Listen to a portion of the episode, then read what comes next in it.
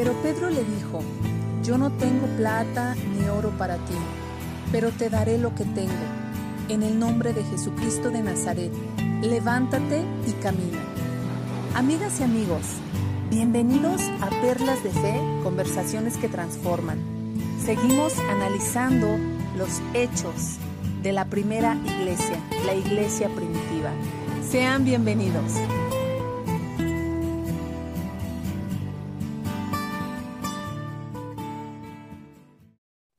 Amigos amigas, estamos aquí ya de regreso en Perlas de Fenas para recordarles que estamos aquí Ale, Karen y yo, Eren, aquí grabando ya nuestro tercer capítulo del libro de Hechos. Eh, les queremos contar que somos tres amigas que nos juntamos y empezamos a escudriñar la palabra de Dios y nos encantó tanto esa experiencia que empezamos a hacer nuestro podcast, pues para animar a todos y a todas a que también continúen escudriñando la palabra de Dios eh, en su día con día. Ha habido tanto crecimiento durante esta etapa y pues lo único que nos queda en este momento es compartir con ustedes de todas las cosas maravillosas que hemos estado aprendiendo y, creciendo juntas. Y pues siempre empezamos nuestro podcast pues platicando de cosas un poquito más ligeras y les cuento que acabamos de darnos cuenta que las tres estamos haciendo el comentario de, la misma sección de escritura. Entonces, pues hemos, hemos decidido en este capítulo, eh, pues leer juntas eh, toda la sección en la que nos estamos enfocando en el libro de Hechos y de ahí vamos a estar comentando al respecto y esperando que pues edifiquen con nosotros, que pues que crezcan con nosotros a través de esta escritura. Y voy a empezar yo porque este pues me toca leer la porción de escritura y repito, Hechos 3, empiezo en el versículo 1 y ya me voy a detener pues yo creo que me por, como por el 11 y ya este es un poquito largo, así es que quédense con nosotros, espero que no, no nos dejen, pero eh, síganos con la lectura. Dice el versículo 1, cierta tarde, Pedro y Juan fueron al templo para participar en el servicio de oración de las 3 de la tarde.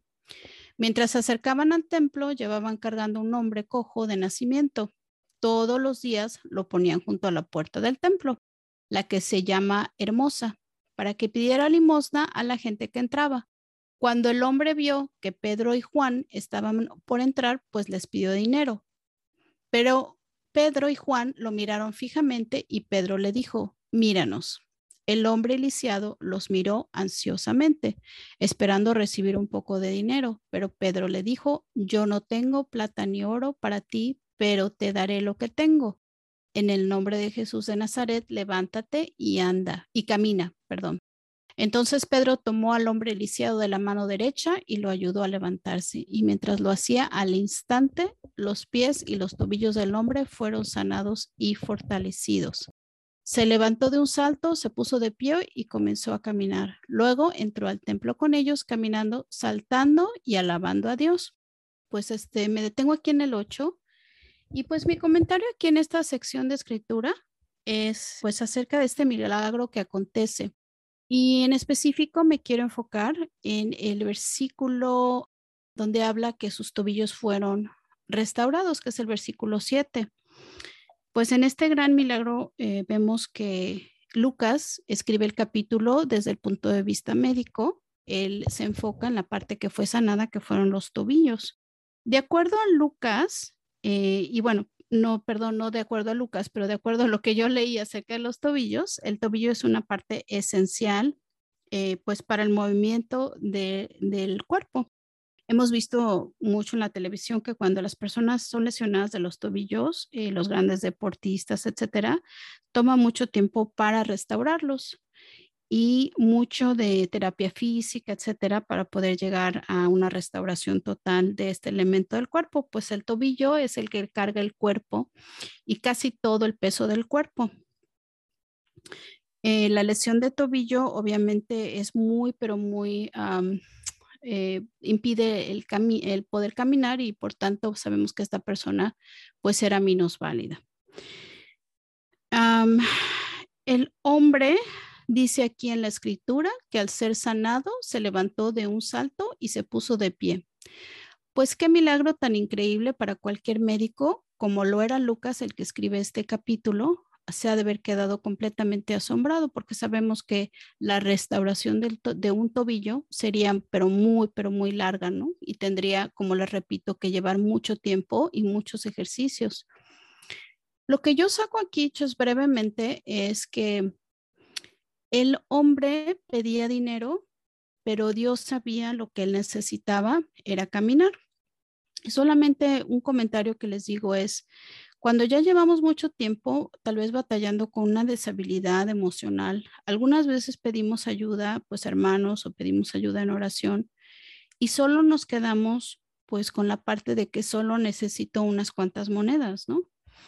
Pero Dios nos conoce profundamente y pueden ver más allá en el interior de nosotros. Él ve pues nuestros ligamentos, los huesos y todo lo que necesita ser reparado. Él no solo quiere que caminemos por la vida, sino que logremos saltar, que podamos ser completamente reparados por dentro y poder expresar ese gozo de poder venir a Cristo y poder tener esa, esa expresión física de, la restauración total interior.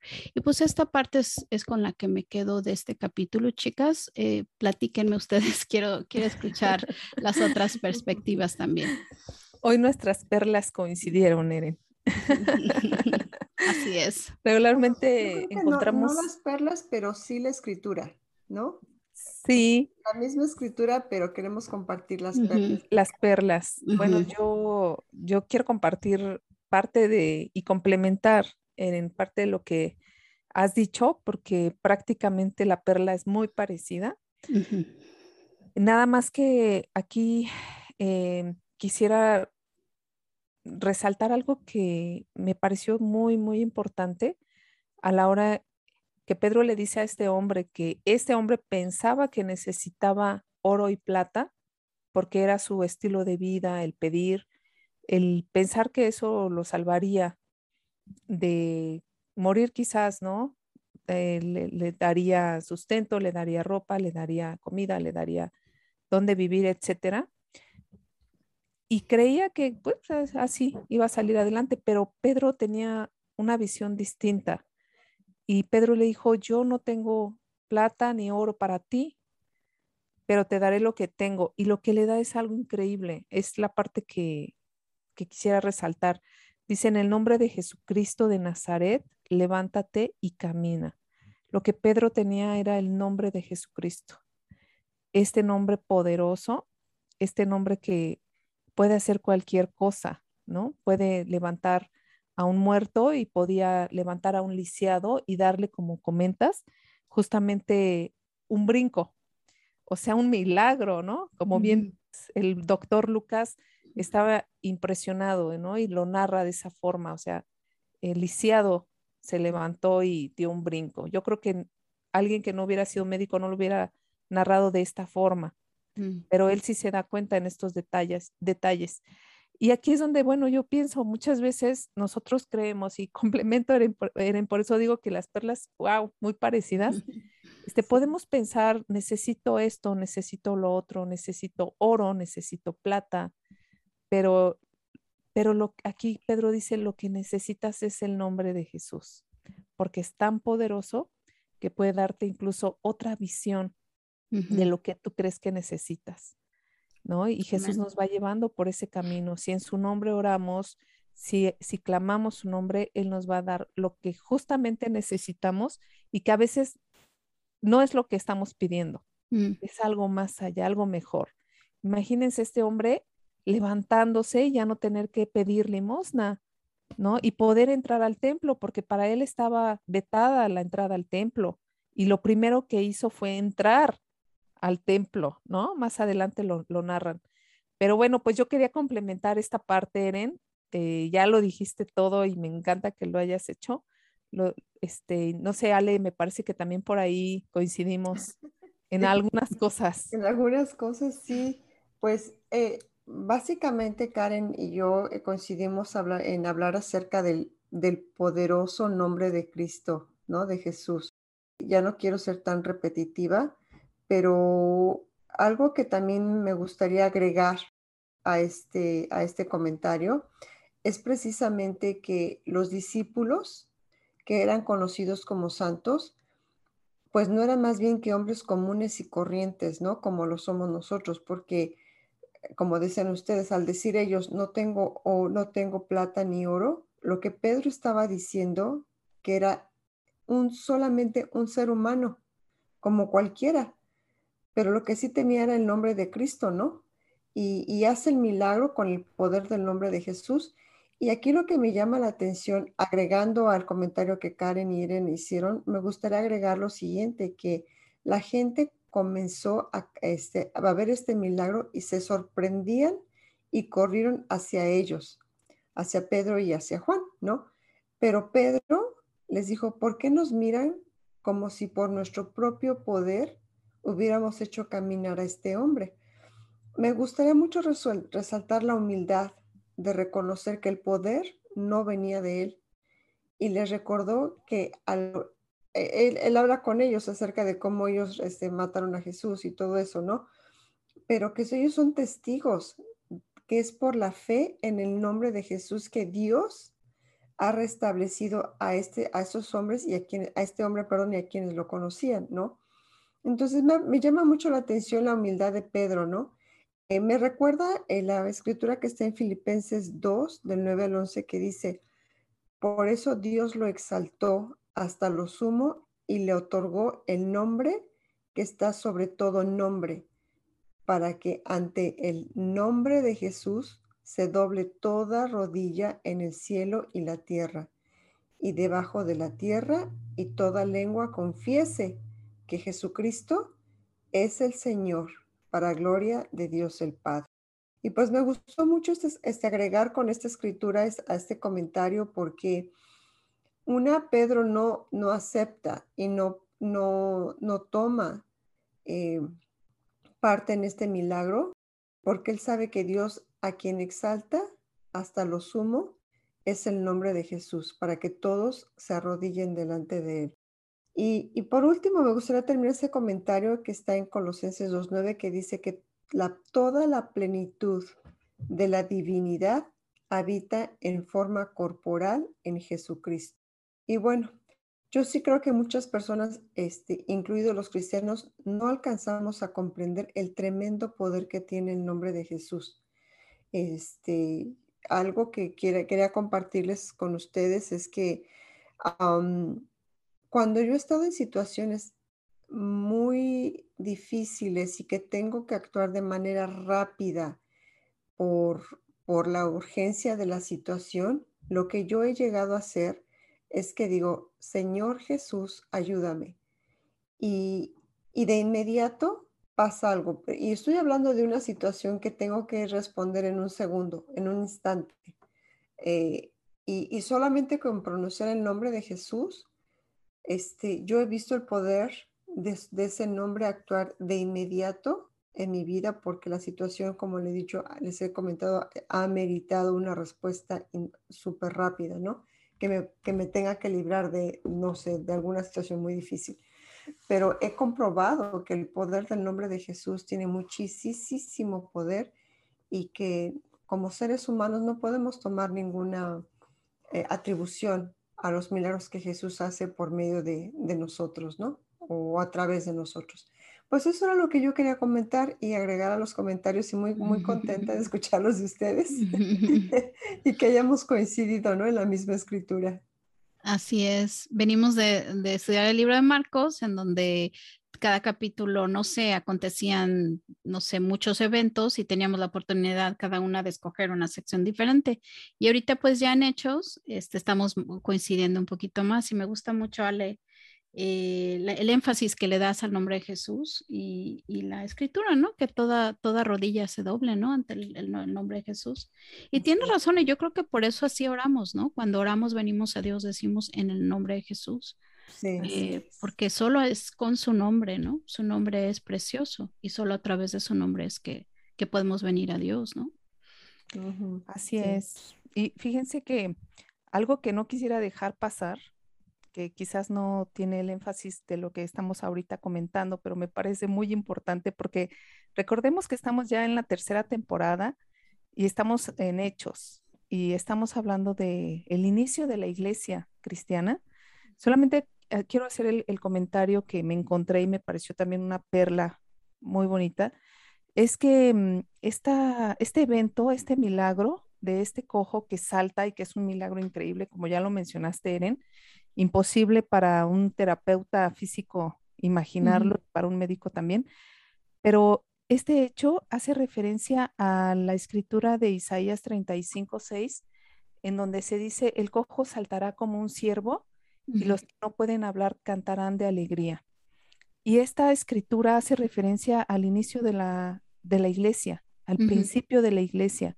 Y justo con este hecho y con este milagro, principia la iglesia. Recordemos que la iglesia comenzó en Jerusalén.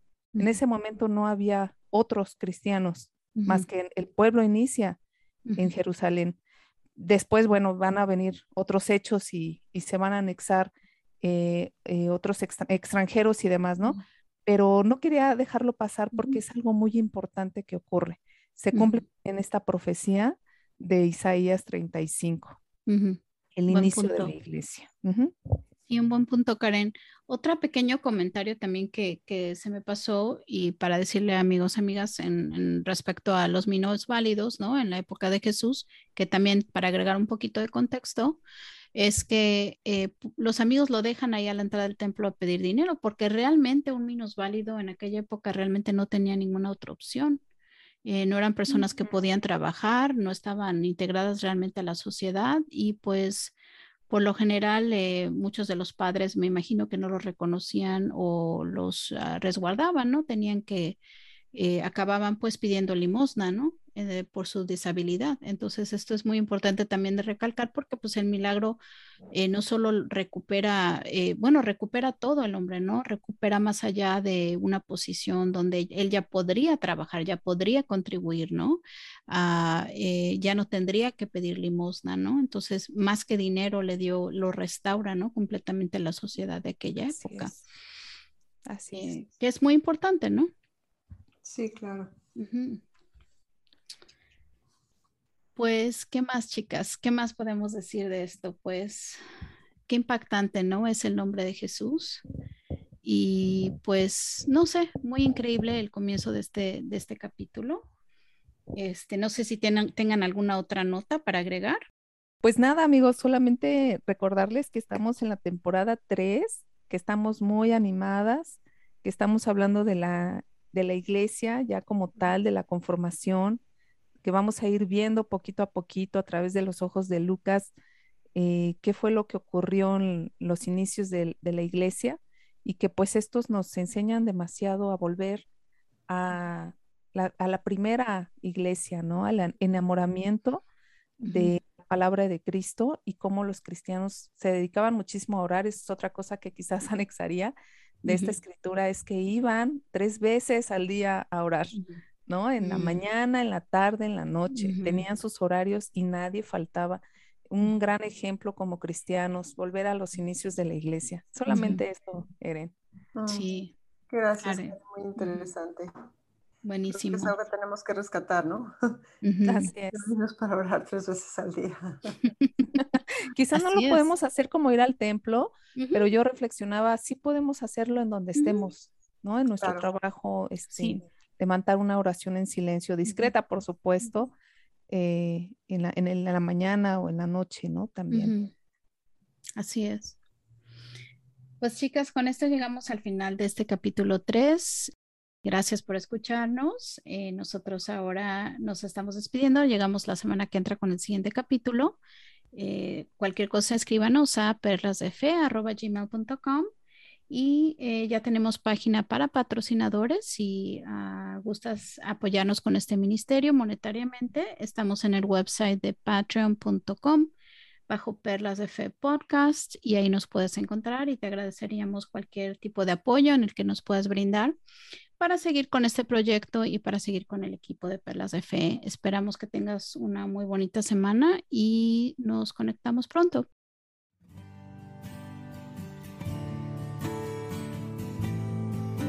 Hemos concluido un capítulo más. Hemos aprendido a través de la palabra de Dios perlas valiosísimas. Te invito a seguir con nosotras coleccionando estas valiosas enseñanzas. Nos vemos en el siguiente capítulo. Hasta pronto.